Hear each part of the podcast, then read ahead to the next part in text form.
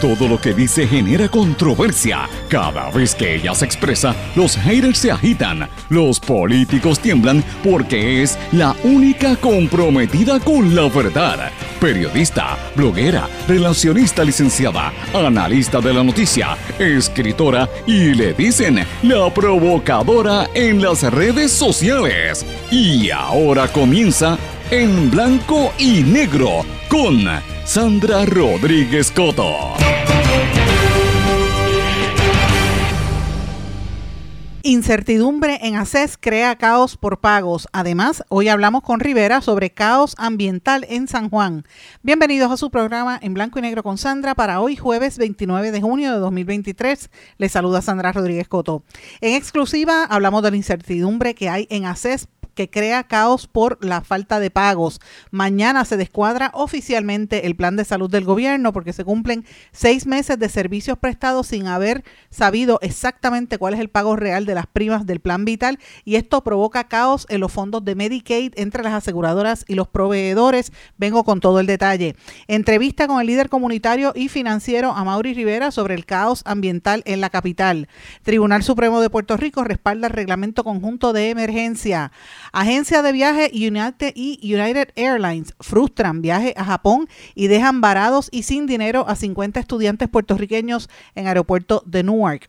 Emiten advertencia de lluvia excesiva y calor para algunas zonas de Puerto Rico. Se tiran a la calle para exigir que no suba más la factura de la luz. La marcha se llevó a cabo ayer desde el Capitolio hasta la Fortaleza. Vamos a hablar de estas y otras noticias en la edición de hoy de En Blanco y Negro con Sandra. Esto es un programa independiente, sindicalizado, que se transmite en una serie de emisoras que son las más fuertes en sus respectivas regiones por sus plataformas digitales, aplicaciones para dispositivos móviles y redes sociales. Y estas emisoras son cadena WIAC compuesta por WYAC 930 AM Cabo Rojo Mayagüez, WISA WISA 1390 AM en Isabela, WIAC 740 en la zona metropolitana. Nos sintonizan por WLRP 1460 AM Radio Raíces La Voz del Pepino en San Sebastián, por X61 que es el 610 AM 94.3 FM Patillas Guayama y toda la zona del sureste y este del país, y por WPAB 550 AM Ponce y ECO 93.1 FM. Vamos de lleno con los temas para el día de hoy. En blanco y negro con Sandra Rodríguez Coto. Muy buenas tardes y bienvenidos a esta edición de En Blanco y Negro con Sandra. Amigos, espero que estén todos muy bien. Ya ustedes escucharon en los titulares, hay muchísimas noticias pasando en Puerto Rico, pendientes a las lluvias, que sigue lloviendo bastante fuerte en grandes partes del país, a las manifestaciones y a todo lo que ha estado ocurriendo en las últimas horas. Eh, la gente está bien pendiente eh, a lo que está pasando en Puerto Rico y esto augura que estos meses ya empezamos ya la recta final para las elecciones, pero quiero hablar de algunos temas de los que hay que empezar a abundar. Y yo sé que esto que voy a decir van a tratar de desmentirme y va a salir gente del gobierno a decir que no es correcto, pero yo les aseguro que la información que nosotros publicamos es la correcta y tenemos la evidencia por escrito y en entrevistas que así lo corrobora. Señores, hay una incertidumbre total en ACES que crea un caos por la falta de pagos y por los pagos que se están haciendo. Mañana viernes 30 de junio se descuadra oficialmente el plan de salud del gobierno, el plan vital. Usted dice, ¿por qué? Pues mire, porque se cumplen seis meses de servicios prestados sin saber cuál es el pago real de las primas del plan vital y esto está provocando un caos en los fondos de Medicaid entre las aseguradoras y los proveedores. Ustedes saben que nosotros llevamos hablando y escribiendo del tema sobre lo que sucede en ACES y el plan de salud del gobierno por los pasados dos años. En los últimos tres meses del año pasado, fuimos los únicos que estuvimos consistentemente casi todos los días publicando los problemas internos, las demandas que habían de proveedores al gobierno y las exigencias para que se enmendara el contrato de servicios para la mayor cantidad de los trabajadores de nuestro país, que son los empleados públicos, ¿verdad? Y la gente que, que antes le decían médico indigente, tienen que pagar, el, no, no pueden pagar un plan privado y tienen que recibir el plan del gobierno, el plan vital. Pero ¿qué está pasando en ese plan del gobierno que antes le decían la reforma o mi salud? Pues mire, hay una serie de problemas muy serios en, en, en ese en esa dependencia por los malos manejos que ha habido históricamente en ACES, la información que es incorrecta, Pero lo que está pasando ahora bajo el mandato de Edna Marín es sencillamente serio. Por eso es que las autoridades federales vinieron a Puerto Rico a investigar lo que está pasando aquí, porque es veraz lo que estoy comentando. Así que hoy tengo varios temas que tienen que ver sobre lo que está pasando en salud, pero vamos rapidito a hablar un poco sobre precisamente esta situación. Mañana viernes, que es el 30 de junio, como dije, se descuadra oficialmente el plan de salud del gobierno, porque es la fecha en que se cumplen seis meses en los que la Administración de Seguros de Salud, ACES, ha permitido que se den en Puerto Rico servicios a todos los pacientes de plan vital sin saber exactamente cuáles van a ser las primas de los proveedores y cuánto se le va a pagar eh, del dinero que viene de las aseguradoras o que viene a través de las aseguradoras, el pago por los servicios y los riesgos que han asumido. Esto es es clave, es crítico para que opere este sistema de salud que es basado en capitation, ¿verdad? Usted sabe que le dan una cantidad de dinero y de ahí es que se reparte cuánto es que hasta cuánto pueden, eh, ¿verdad?, apoyar los médicos primarios, los centros de laboratorio, etcétera. Es una cantidad de dinero que se supone que sea eh, mínima, eh, ¿verdad?, una designada y que se le paguen a los proveedores de acuerdo a lo que dice el reglamento, que ustedes saben que también hay problemas porque no le pagan rápidamente, todas estas cosas que hacen que los negocios se le pongan tan difícil a los que tratan de operar servicio a los pacientes es lo que está empujando, entre otras de las características, a que más médicos y proveedores de salud se vayan de Puerto Rico. Y aquí hay crisis de salud, aunque no lo quieran admitir. Es la realidad. Así que se, vence ese cuadro, ese, ese término mañana y esto es una violación a los acuerdos que había contraído ACES con el regulador federal Medicare Platino y Medicaid. Esto según varias fuentes que nosotros hemos contactado. Yo quiero dejar saber antes de seguir hablando que nosotros siempre hemos llamado a la oficina de ACES, hemos dejado mensajes y eh, Edna Marín sencillamente no quiere darnos entrevista porque nosotros hemos hecho los señalamientos y sabemos los problemas que están ocurriendo internamente en ACES y ella sencillamente se niega a dar información. Esa, yo le quiero decir a ustedes que me están escuchando, esa actitud que tiene Edna Marín, que la ha asumido el secretario de Salud también, el doctor Mellado, que es presidente de la Junta de Directores de ACES, y que la han asumido otros jefes de agencia le demuestra a usted, a mí que si no me contestan a mí, el problema lo tienen ellos, porque yo les estoy dando la oportunidad para que se defiendan o que aclaren el récord, pero si ellos no lo quieren aclarar, pues el que calla otorga.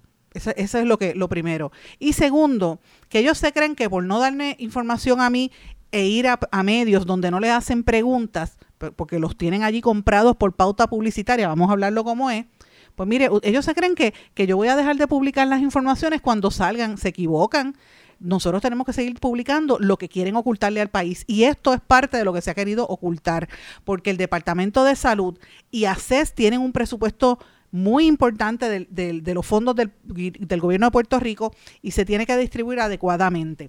Esto es importante porque el regulador federal ha recibido un sinnúmero de quejas y ha estado pendiente a lo que pasa en Puerto Rico. Recuerden que esto nos lo dijo hace unos días en este mismo programa el presidente del Colegio de Médicos Cirujanos, que también lo corroboró. O sea, la crisis de salud en Puerto Rico es real y el regulador federal de Medicaid, de Medicaid y de Medicare Platino, usted sabe que siempre vienen esas campañas de platino que, que, los planes médicos te cubren para llevarte el perrito para groomer, pero cuando vas a buscar el medicamento no, no, te, dan, no te lo cubren.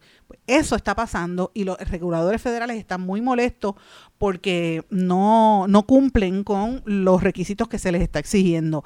Y quien está siendo responsable en esto es Edna Marín, quien reiteradamente se niega a responder las preguntas de este programa. Pero eso no significa que porque no las pregunte, no las conteste, nosotros no las vamos a seguir cubriendo. Nosotros corroboramos con documentos y entrevistas, y entrevistas empleados de ACES y proveedores, que ahora mismo grupos de médicos, laboratorios, rayos X y hospitales se organizan para exigir mayor transparencia porque saben que las aseguradoras no le van a pagar los precios que ellos eh, eh, exigen por su servicio. Es más, no le pagan ni el mínimo, es un mínimo ahí de, que no le da para, para, para operar el negocio. Y esto tiene que ver cuando se entró en vigor el nuevo contrato del Plan Vital. Esto es algo serio porque esto recuerden que apenas llevamos seis meses de año. ¿Qué significa esto que estoy diciendo, señores? Que los proveedores han asumido el riesgo que las aseguradoras, eh, como se niegan a dar servicio porque no lo calcularon, ese servicio lo está dando el médico primario, el centro de laboratorios que van a la milla extra. Mientras tanto, ACES, que debería estar pagando adecuadamente y cuadrar el presupuesto, precisamente no lo acaba de hacer y esa incertidumbre es lo que tiene que se proyecta que va a ser un déficit, ¿verdad? Para tapar el déficit que hay, pues dice que, que están investigando, pero el estar investigando dilata todos los procesos y eso detiene la economía. Así que esto es parte de lo que tenemos que traer hoy. ¿Cómo se explica esto que está pasando en ACES? Para decirlo más sencillo, mire, esto fue una, una analogía que me dijo una persona que, con la que yo entrevisté, eh, muy conocedor de lo que está pasando al interior de ACES, y me dice, mira, me dijo, es como si Manolo Sidre fuera a vender el pan de los sidrines y empieza a venderlo y lo vende completo y a los seis meses de hacer toda esa venta aparece Daco y le dice, tú me tienes que poner el precio del pan, el precio de la harina, el precio de la sal, todos esos ingredientes al precio que estaba en enero. Si era, qué sé yo, una libra de pan 25 centavos, eso es lo que puedes cobrar ahora aunque en el verano y con el tiempo los, los proveedores van cambiando los precios, posiblemente ese plan, ese, ese desayuno, yo creo que como 4 o 5 pesos le pudo haber salido si lo fuera a comprar en una tienda. Ahora, ¿cómo usted equivale eso al servicio que paga el gobierno a través del gobierno federal en fondo? Pues mire, eso es lo que hay que ver. ¿Se le pagó adecuadamente a los médicos que proveen el servicio o los tienen en el limbo? ¿Se le, se le pagó a los laboratorios que han hecho demandas incluso sobre estas irregularidades en ACES? O se quedan callados. Se le ha atendido a los portavoces de, la comunidad rusa en Puerto Rico, por darle un ejemplo, pues mira, estos son temas de, de, de si no vamos a, a, lo básico, el gobierno no va a tener, no está cubriendo lo que todo el mundo quiere saber. Pero la manera en que me explicaron fue esto: mira, lo que está haciendo ACES con los grupos médicos y proveedores de salud es que les quieren imponer unos precios ahora cuando el servicio que dieron fue hace seis meses y el costo era diferente. El costo operativo se, se calcula durante ese, ese costo, ¿verdad? Esa negociación y eso también incide. Y si están trabajando más porque no hay electricidad, como está pasando en gran parte de Puerto Rico, pues usted sabe que otros planes sociales que tengan estas empresas no van a salir. Así que esto lo, lo, traigo para que usted esté clara de qué está sucediendo con el plan de salud del gobierno. En marzo, el segundo al mando en los centros de Medicare y Medicaid CMS por sus siglas en, español, en inglés, y me refiero a Jonathan Bloom. Él vino aquí a Puerto Rico a reunirse con las agencias de publicidad y con las agencias publicitarias. Y usted dirá, ¿pero para qué? Pues mira, porque en Puerto Rico el rol que tienen es un poquito diferente y pueden tener más exposición. Así que vino el segundo al mando de Medicare y Medicaid para Puerto Rico a investigar los excesos de las aseguradoras, la falta de paridad y dilucidar sobre los recortes federales que se avecinan. Señores, yo les quiero decir que tengo información que esto va a seguir expandiéndose. Así que hay que estar muy atento a esta información que está trascendiendo de periodistas independientes y periodistas afiliados al Centro Puertorriqueño de Estudios Hispánicos de Hunter College, porque lo que viene en términos de estadística tenemos que estar claros para que se pueda entender hasta cuál es la magnitud del servicio que hacen estas agencias y de cuánto dinero estamos hablando que no llega al proveedor y que por eso es que los médicos y los proveedores se están yendo de nuestro país. Señores, y cuando uno habla con gente de la industria, te das cuenta de la desesperación que hay, porque si no les pagan o le quieren pagar menos, eh, los gastos se le elevan y pues obviamente no es, no es rentable, por eso que tanto médico se está yendo de Puerto Rico.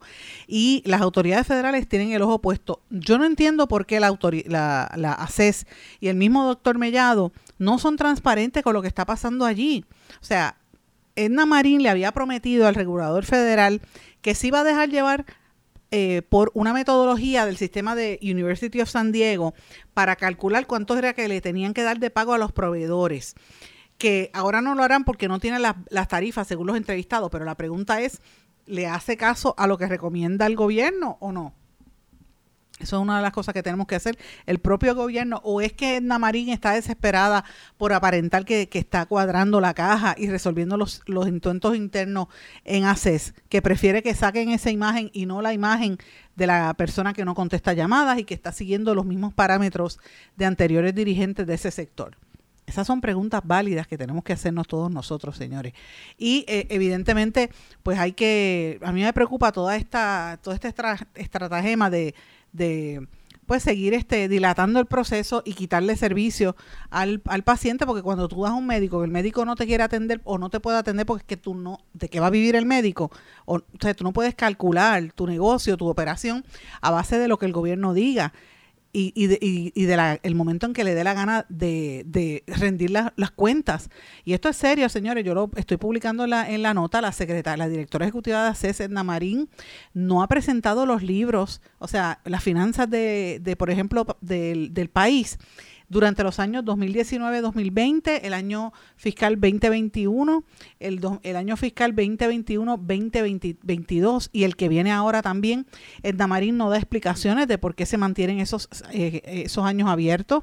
Y ACES no acaba, no acaba de certificar, a pesar de que le prometió al regulador federal que lo haría. O sea, este, eh, está poniéndose la, la situación color de hormiga brava. Y por último, lo que quiero destacar es que en esto que está pasando en ACES, eh, la directora de ACES, Angie Ávila, está utilizando como asesora una figura bien controversial, este Alberto, eh, me, me, parece que es Martínez, el que tiene varias compañías de telecomunicaciones en Puerto Rico, que ha sido contratado o que contrató al compañero de, de ¿verdad? Este, de prensa independiente para que vea quizás ese punto de vista, pero en ese interín, pues nosotros aquí en Puerto Rico estamos recibiendo constantemente cartas, llamadas de proveedores que no les pagan a tiempo, que no están de acuerdo con los cambios en, el porque esto altera el reglamento de la ciudad y de la universidad eh, y, y, más que nada, pues el costo, el costo por un lado energético y por otro lado la incertidumbre de la salud, pues lo, lo, saca del mercado, eso es lo que está pasando. Así que si usted tiene que mirar un contexto de lo que es la importancia del desarrollo eh, humano, ¿verdad? En, en cualquier plataforma, es esta, porque si está todo el mundo dejándose llevar por TikTok y por Instagram, ¿qué pasa con el resto de los mortales? ¿Dónde queda la gente que no se quiere conectar o que está enferma?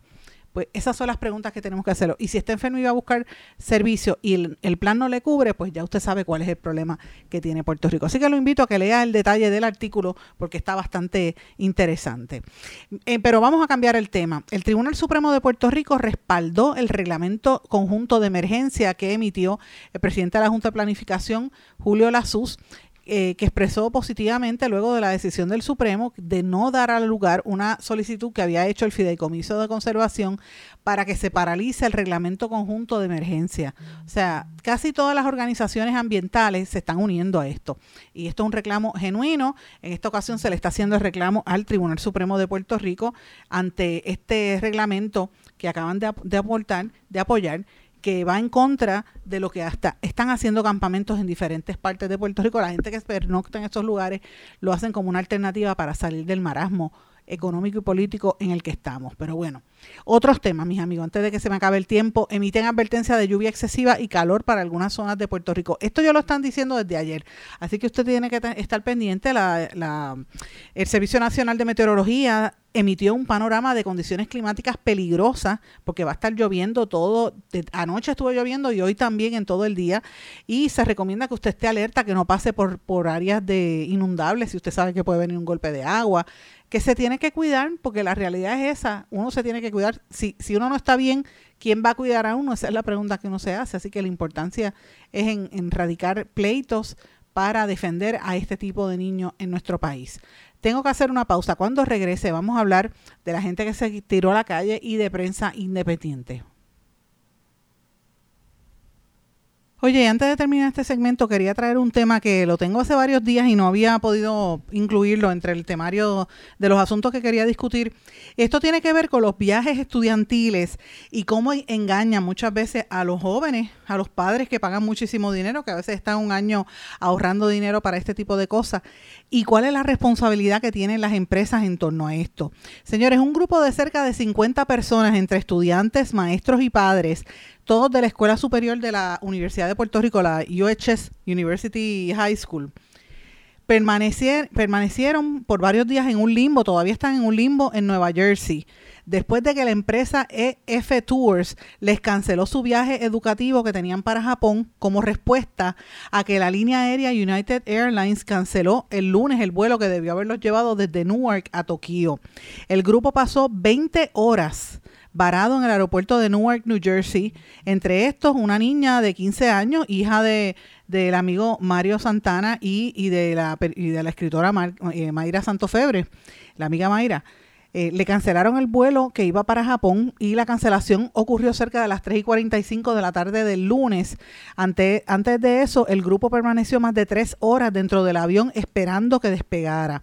El maestro a cargo del grupo debió eh, hacer una fila de más de siete horas antes de llegar al mostrador de United Airlines para conocer cuándo sería el próximo vuelo y de extenderse al día siguiente a la espera si les iban a permitir al grupo formado principalmente por adolescentes pasar la noche en un hotel. La larga espera no produjo resultados y el personal de United indicó al maestro encargado que no había vuelos disponibles a Japón y que tampoco tendrían hotel o algún estipendio para comidas porque el vuelo se había cancelado por las condiciones del tiempo. Aunque la razón inicial dada para posponer el despegue del avión fueron las condiciones del tiempo, la explicación dada para la última posposición y para la cancelación fue que necesitaban sustituir a la tripulación. El grupo tuvo que desalojar el avión cerca de las 4 de la tarde del lunes bajo el entendido de que irían a Japón en otro vuelo. O sea, le dijeron, se tienen que bajar porque van, van en otro avión. La respuesta de United negándoles vuelo, hotel y ayuda para las comidas llegó poco después de las once y media de la noche. Imagínese eso, usted lo bajan del avión a las 4 de la tarde y ya a las 11 de la noche todavía estaba esperando, o sea, siete horas más tarde.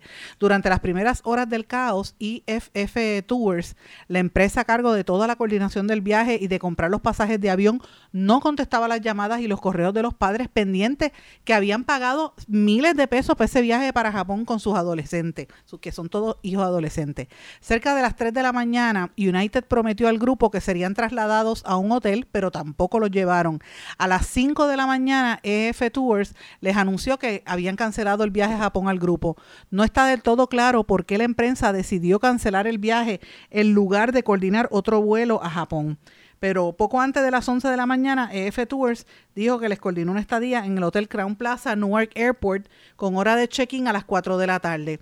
El grupo había salido a San Juan, de, de, San Juan a Newark el lunes en la madrugada, o sea, 39 horas antes. Y no está claro cuántos días de hotel va a estar pagando EF Tours. Hasta ahora EF Tours no ha provisto un, vuelo de regreso a San Juan. Hay padres que han ido a buscar a sus hijos, pero no todos tienen el dinero para, para hacer eso. Además, un grupo de padres solicita que EF Tours deje sin efecto la cancelación y coordine un nuevo vuelo a Japón lo antes posible para que los estudiantes puedan tener su viaje educativo. Estos padres enviaron una carta oficial sin que haya obtenido respuesta todavía. Eh, esto es importante, señores. Estoy trayendo esto porque imagínense todo el dinero que se, que se invierte cuando se hacen estos grupos estudiantiles. De hecho, tengo mi, mi amiga Margarita, que su hija también estaba eh, en, en, ese vuelo, y ese era el sueño de su vida, ir al viaje a Japón, y los papás asustados porque es la primera vez que la van a dejar ir en un sitio tan lejos, y cuando llega a Nueva Jersey le hacen esa trastada. Sabemos que ha habido unos problemas, ¿verdad?, de, de índole de naturaleza, de los temas, eh, ¿verdad?, del el estado del tiempo, etcétera, que ha provocado de, eh, retrasos en casi todos los aeropuertos. Pero una cosa es esa y otra cosa es que los tengan del tingo al tango y no les paguen y no les no, ni siquiera los llevan a un hotel y esos nenes esperando horas y horas y horas en el aeropuerto. Es un desastre. ¿Y quién ¿Quién este, supervisa eso? ¿Qué agencia de gobierno, si alguna? DACO emite, hace algo al respecto. Mira, ¿no? De la gente está, ya usted sabe que está por la libre. Así que está bien triste esta situación. Voy a una pausa. Regresamos enseguida. No se retiren, el análisis y la controversia continúa en breve, en blanco y negro, con Sandra Rodríguez Coto.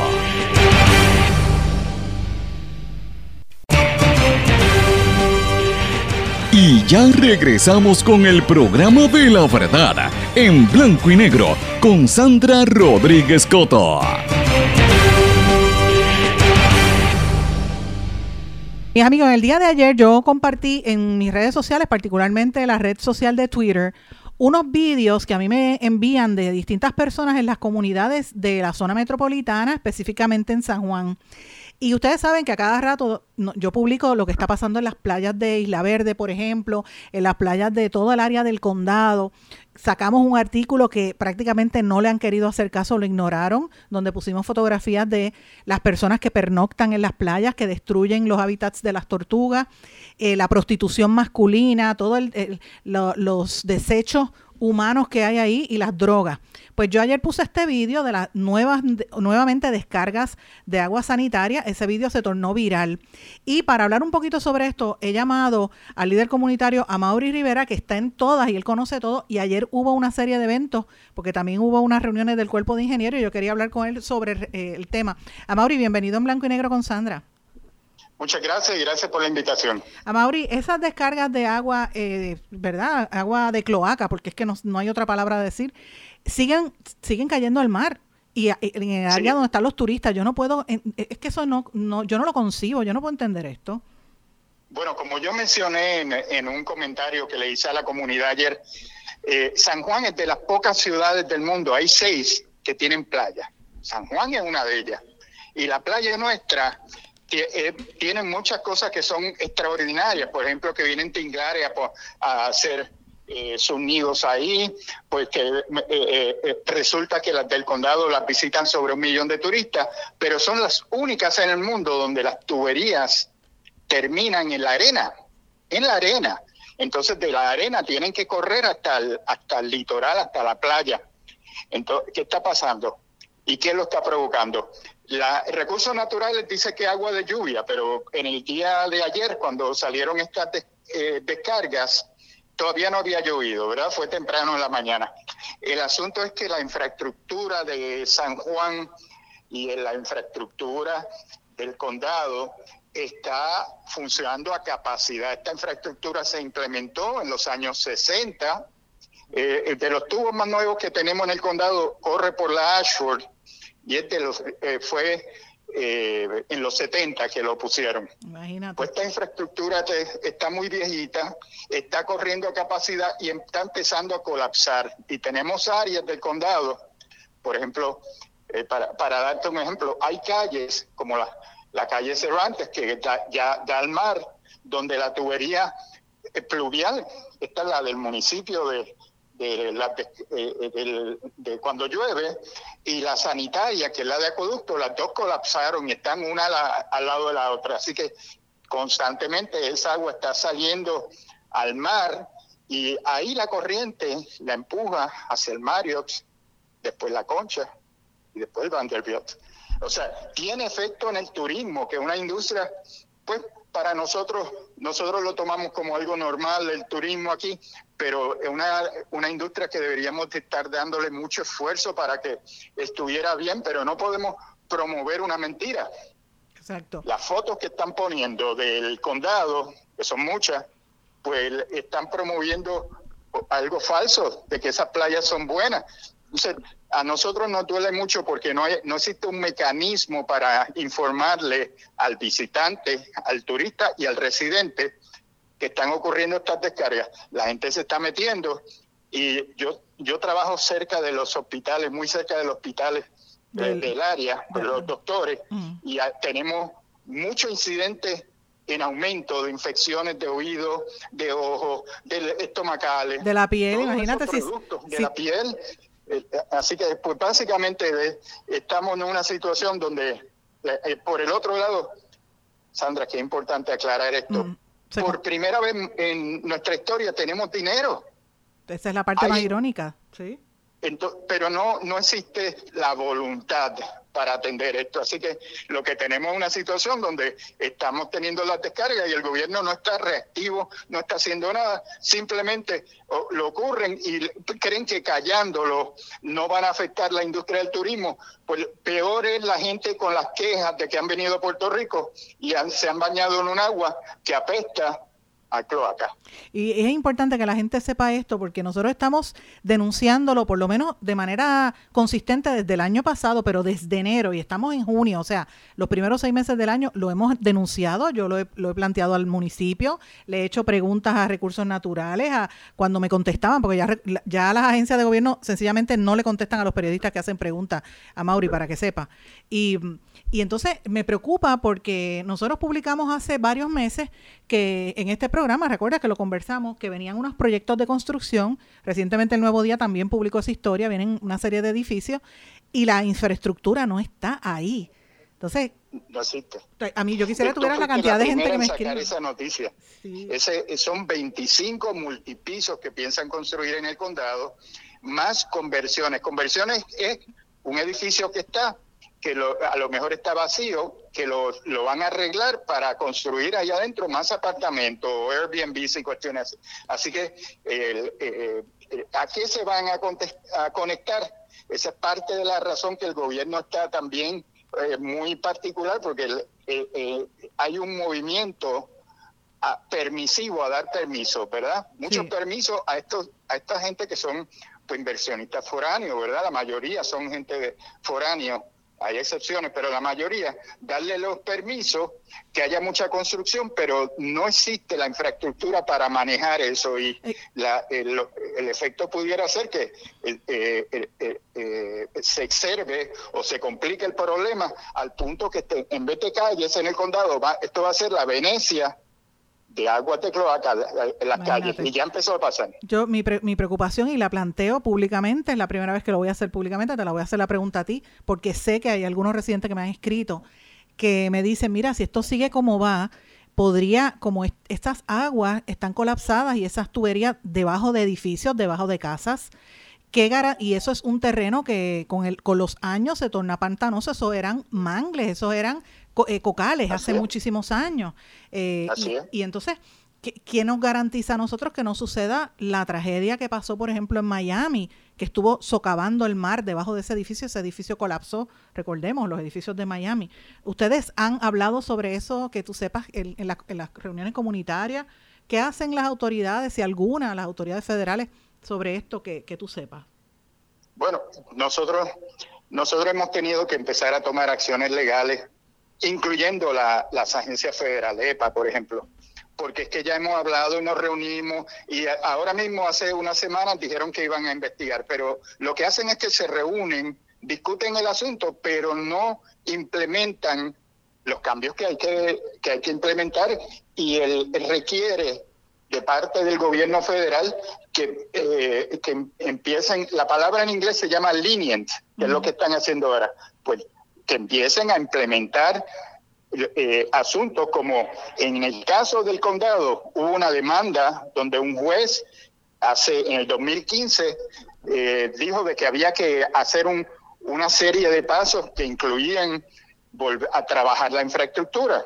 Nada de lo que se, se acordó en esa demanda que estuvo el municipio de San Juan, estuvo recursos naturales, y estuvo acueducto, no se han implementado. Entonces lo que hacen es que están pagando como resultado de eso eh, multas. multas. Multas, están en millones, ya, ya han sobrepasado cuatro millones que están ahí en una, en una cuenta, pero que en vez de estar pagando multas, lo que deben de estar haciendo es atendiendo esto. Y hay veces que a mí se me presenta gente y me dicen, del gobierno federal, y me dicen, pero, Amaury, tú no te imaginas la frustración que nosotros tenemos porque no han puesto a gente a cargo de estos proyectos. No hay. Y, precisamente de eso, Amaury, ayer hubo una reunión de los federales, ¿verdad? De autoridades, creo que era el cuerpo de ingenieros con la comunidad. ¿Cómo fue esa reunión? La reunión fue, eh, las comunidades que participaron se sentían un poco defraudadas con la presentación porque primero estos estudios se tardan mucho, el estudio no se ha terminado, el 2024 y la implementación pues el 2029 y eh, eh, eh, se tarda mucho en lo que se hace esto. Ellos le han dado un, han analizado el área de Ocean Park y el área de Punta Las Marías y han reducido el, el proyecto a un proyecto de manejo que tiene que ver con inundaciones y eso para nosotros nos pareció algo novedoso porque las inundaciones en el área no es el mar, es pues recursos naturales, las bombas que manejan, que están en la Valdeoría, que no funcionan bien, pero, eso se inunda. Amaury, pero ese mismo proyecto que tú me estás diciendo es la mismo que está pasando a las comunidades, por ejemplo, un poquito más abajo, en acá en, Río Piedra, cerca, del Centro Médico y Hyde Park, toda esa área que quieren, eh, ¿verdad?, hacer la, eh, expropiar una serie de, de, gente que vive allí, sobre todo baby boomers, en Rincón, ¿verdad? Eh, en Rincón el, van a expropiar una gran parte de las casas que dan al mar. El proyecto eh, em, incluye eso. En el caso de, nos enteramos ayer que en el caso de Punta Las Marías, pues no van a expropiar, pero van a construir una barrera de arena y de piedra. Eh, eh, eh, eso está por verse. Hay que analizar lo que nos presentaron porque nos sorprendió el, cambio de, planificación y el problema con estas cosas que a veces se crean esta, esto a base de, de trabajos de oficina y tienen que consultar con la comunidad. Yo me levanté ayer en esa reunión y les dije, pero ¿y qué van a hacer con las tortugas? Y ellos, ¿cómo? Pues es que las tortugas están eh, aunque están viniendo menos, pero esos son terrenos de tortugas. Si ustedes ponen piedra debajo de la arena, no pueden cavar su nido. Los nidos son de 4 o 5 pies de profundidad. eso es lo que, eso es lo que está pasando. Ese tipo de cosas. Eso es todo lo que, por ejemplo, en el, en el en rompeolas que hicieron en Loíza, han hecho eso, provocaron que le, le dañaron la zona donde históricamente iban las tortugas. Pero en el área de Punta Las Marías, por ejemplo, hay una zona donde hay una gente de mucho poder adquisitivo que tienen poder público y estaban pidiendo que, le, que le construyeran a ellos la, las verjas, ¿verdad? Le hicieran una como, un muro. No, pues, no se puede, hay, que, hay que tratar a todo el mundo en igualdad de condiciones. En este tipo de cosas no se puede eh, eh, estar atendiendo a una gente sobre otra por el pool que tienen. Ese es la, el problema que tenemos aquí en Puerto Rico, es ese, que se, eh, en el caso de, del condado, todas estas construcciones, se le facilitan los permisos. Esta eh, compañía que vienen con mucho dinero y aportan mucho dinero también a las campañas, pero vamos a suponer una casita que quiera hacer una expansión o, un negocio, pues se lo hacen bastante difícil. Así que eso, eso mismo aplica a esto que tú acabas de decir en, en esa, esa gente de ahí, pues tiene, hay que tratar a todo el mundo por igual, no se puede tratar a nadie de forma diferente eh, eh, porque eso lo que provoca es la situación que tenemos hoy en, Puerto Rico. ¿verdad? Eh, la gente se, se, resiente eso. Lo que tocabas de decir para la gente que está escuchando, y, tenemos, tengo que hacer una pausa, ¿verdad? Porque el tiempo está ahí, pero para la gente que está escuchando, que sepan, la gente pobre, si fue, vive en Rincón o vive en, en, en, San Juan, le, lo van a expropiar. Pero si tiene dinero y tiene conexiones y tiene poder político o social, le hacen el muro. En otras palabras, eso es lo que tú estás queriendo decir, ¿verdad? Es lo que está pasando. No, en, el caso de esta zona no van a hacer el muro, pero lo que van a hacer es que van a poner roca y arena sobre esa zona, pero hay que incluir a todo Puerto Rico en un trato igual. No puede ser que algunos reciban y otros no. Muy fuerte, muy fuerte. Esto tengo que hacer una pausa, Mauri. Dame un segundo, no te vayas de línea para hablar de otro tema. Regresamos enseguida. No se retiren, el análisis y la controversia continúa en breve, en blanco y negro, con Sandra Rodríguez Coto. En mi pueblo se chinchorrea bien duro. Aquí me cubre mi plan médico y en tu pueblo también. En mi pueblo es donde tenemos las mejores vistas. Aquí cubre mi plan médico y en el tuyo también. En mi pueblo se goza de verdad. Aquí me cubre mi plan y en tu pueblo también. Plan de salud Menonita en todo Puerto Rico. El plan médico que te cubre con una extensa red de médicos, especialistas y laboratorios. Además, te cubre en el hospital de tu preferencia en cualquier lugar de Puerto Rico. Plan de salud Menonita. Quites el dolor de cabeza con sus obligaciones de contabilidad con los servicios que presta Villalba y Villalba Company. Directo, personal y con sensibilidad humana. Lo que se busca en un verdadero asesor de contabilidad para todo tipo de servicio de contabilidad, pago de IBU, pago de nómina, informes trimestrales y anuales y otros. Ofrecen servicio directo personalizado. Villalba y Villalba Company. Para orientaciones, su teléfono el 939-336-5774. 939-336-5774. Y ya regresamos con el programa de la verdad en blanco y negro con Sandra Rodríguez Coto. Regresamos en blanco y negro con Sandra, mis amigos. Si ustedes escucharan lo que yo converso con Amaury Rivera fuera del aire, ustedes dirían, eso es bien interesante y es más sabroso que lo que se ha dicho en el programa hasta ahora. Pero bueno, pero no te voy a poner en, el, la, porque bastante problema que te buscas por atreverte a decir las cosas que están pasando a nivel comunitario. Hay que decirlas, las comunidades tenemos que expresarnos sin miedo. Puerto Rico está en un momento donde tenemos que decir, bueno, yo siempre pienso que son tres cosas básicas. buscar la verdad, decir la verdad y vivir en la verdad. Eso es lo que tenemos que estar haciendo aquí, aquí, en Puerto Rico. Y precisamente por eso, en el día de ayer hubo una marcha que yo me imagino que no fue mucha gente por la situación de la lluvia, ¿verdad? Pero era una marcha en contra de los costos energéticos. Tú estuviste allí, ¿cómo estuvo ese el ambiente? Bueno, la gente muy, déjame decirte que todas las personas que vienen a este tipo de marcha, cuando están en medio de aguacero y revoluce y eh, uno está yendo en contra de, del, mal tiempo y del calor, pues son gente que lo sienten en su corazón. Así que como estuvo, pues lo que hubo ahí es mucho compañerismo, mucha gente de, poniendo y echándolo todo.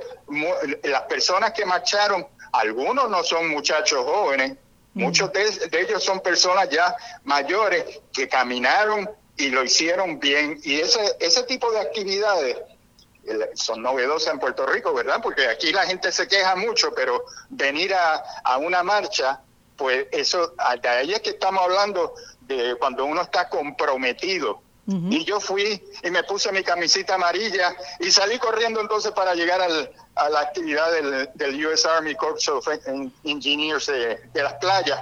Pero para mí es importante que uno, y se lo digo a los que nos están escuchando, no tengan miedo de expresarse, de ir a marcha.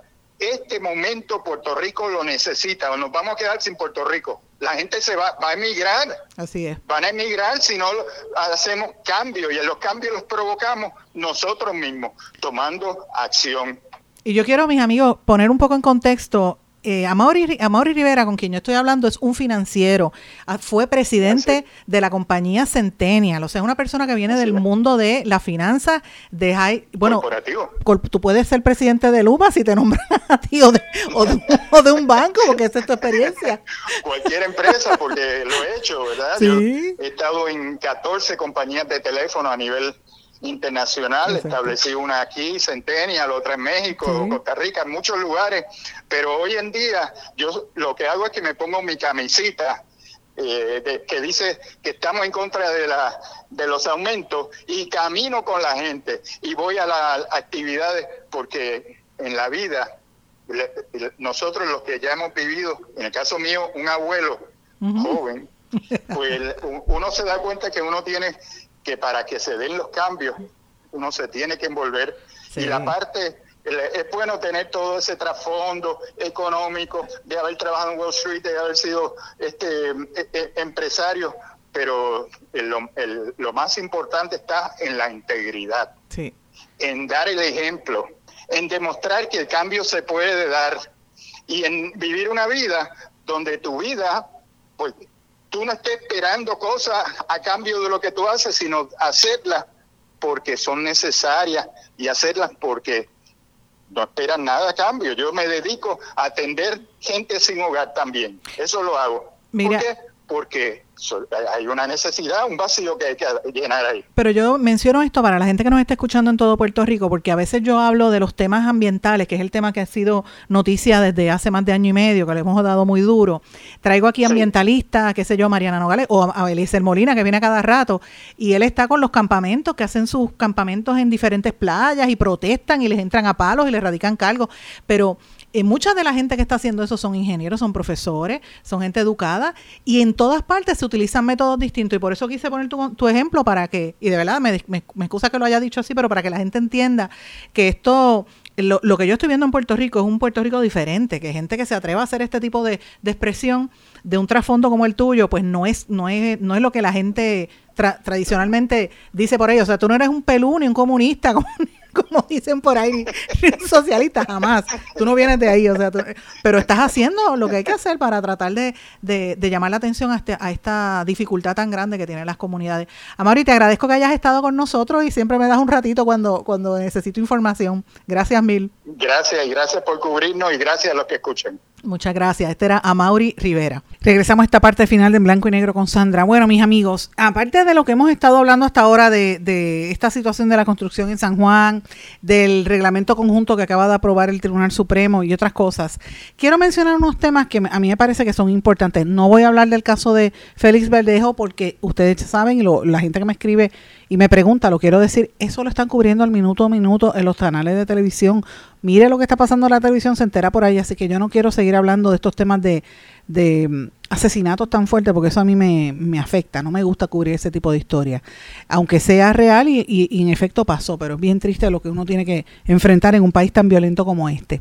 Lo que sí quería levantar y es levantar la voz de entonces, un llamado que yo le hago a toda la gente que me está escuchando, que estamos viviendo unos momentos de mucha dificultad donde hay gente que el nivel de desesperación a veces los lleva a atentar contra su vida. Yo planteo esto porque en esta semana yo he reportado por lo menos de cuatro o cinco casos de personas que se han quitado la vida o que han intentado quitarse la vida en Puerto Rico y yo no veo una respuesta del Departamento de Salud muchísimo menos de AMSCA para ver cómo tú respondes a esta situación, ¿verdad?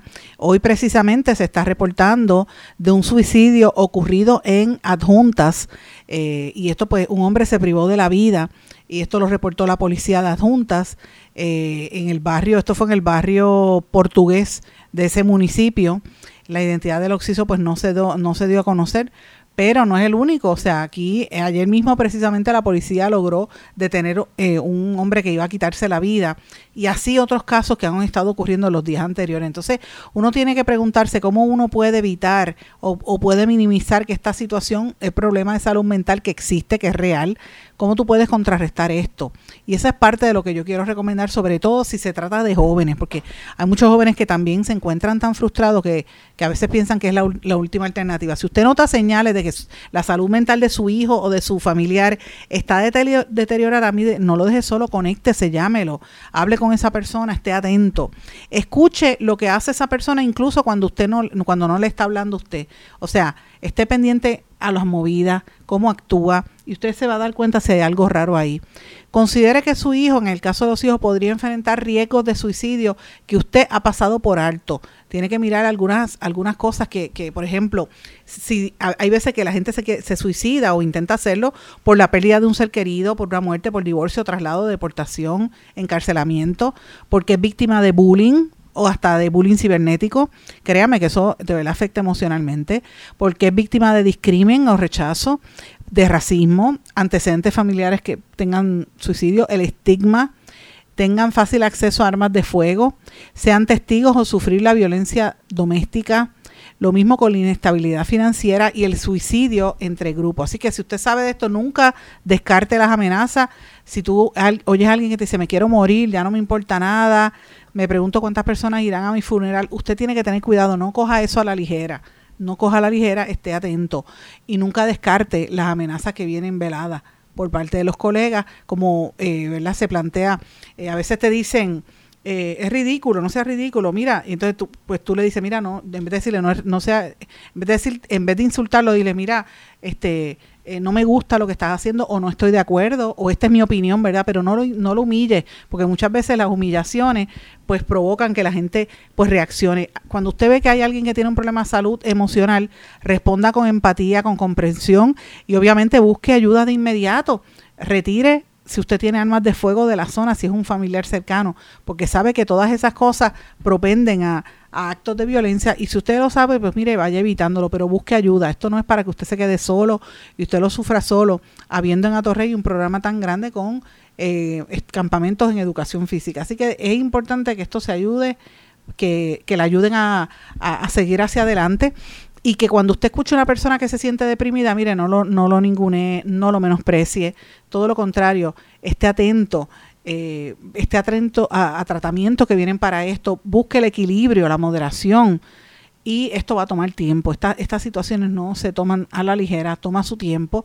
Así que yo felicito a todas las personas que de alguna manera u otra trabajan por evitar estos problemas de salud mental en nuestro país y en nuestro entorno.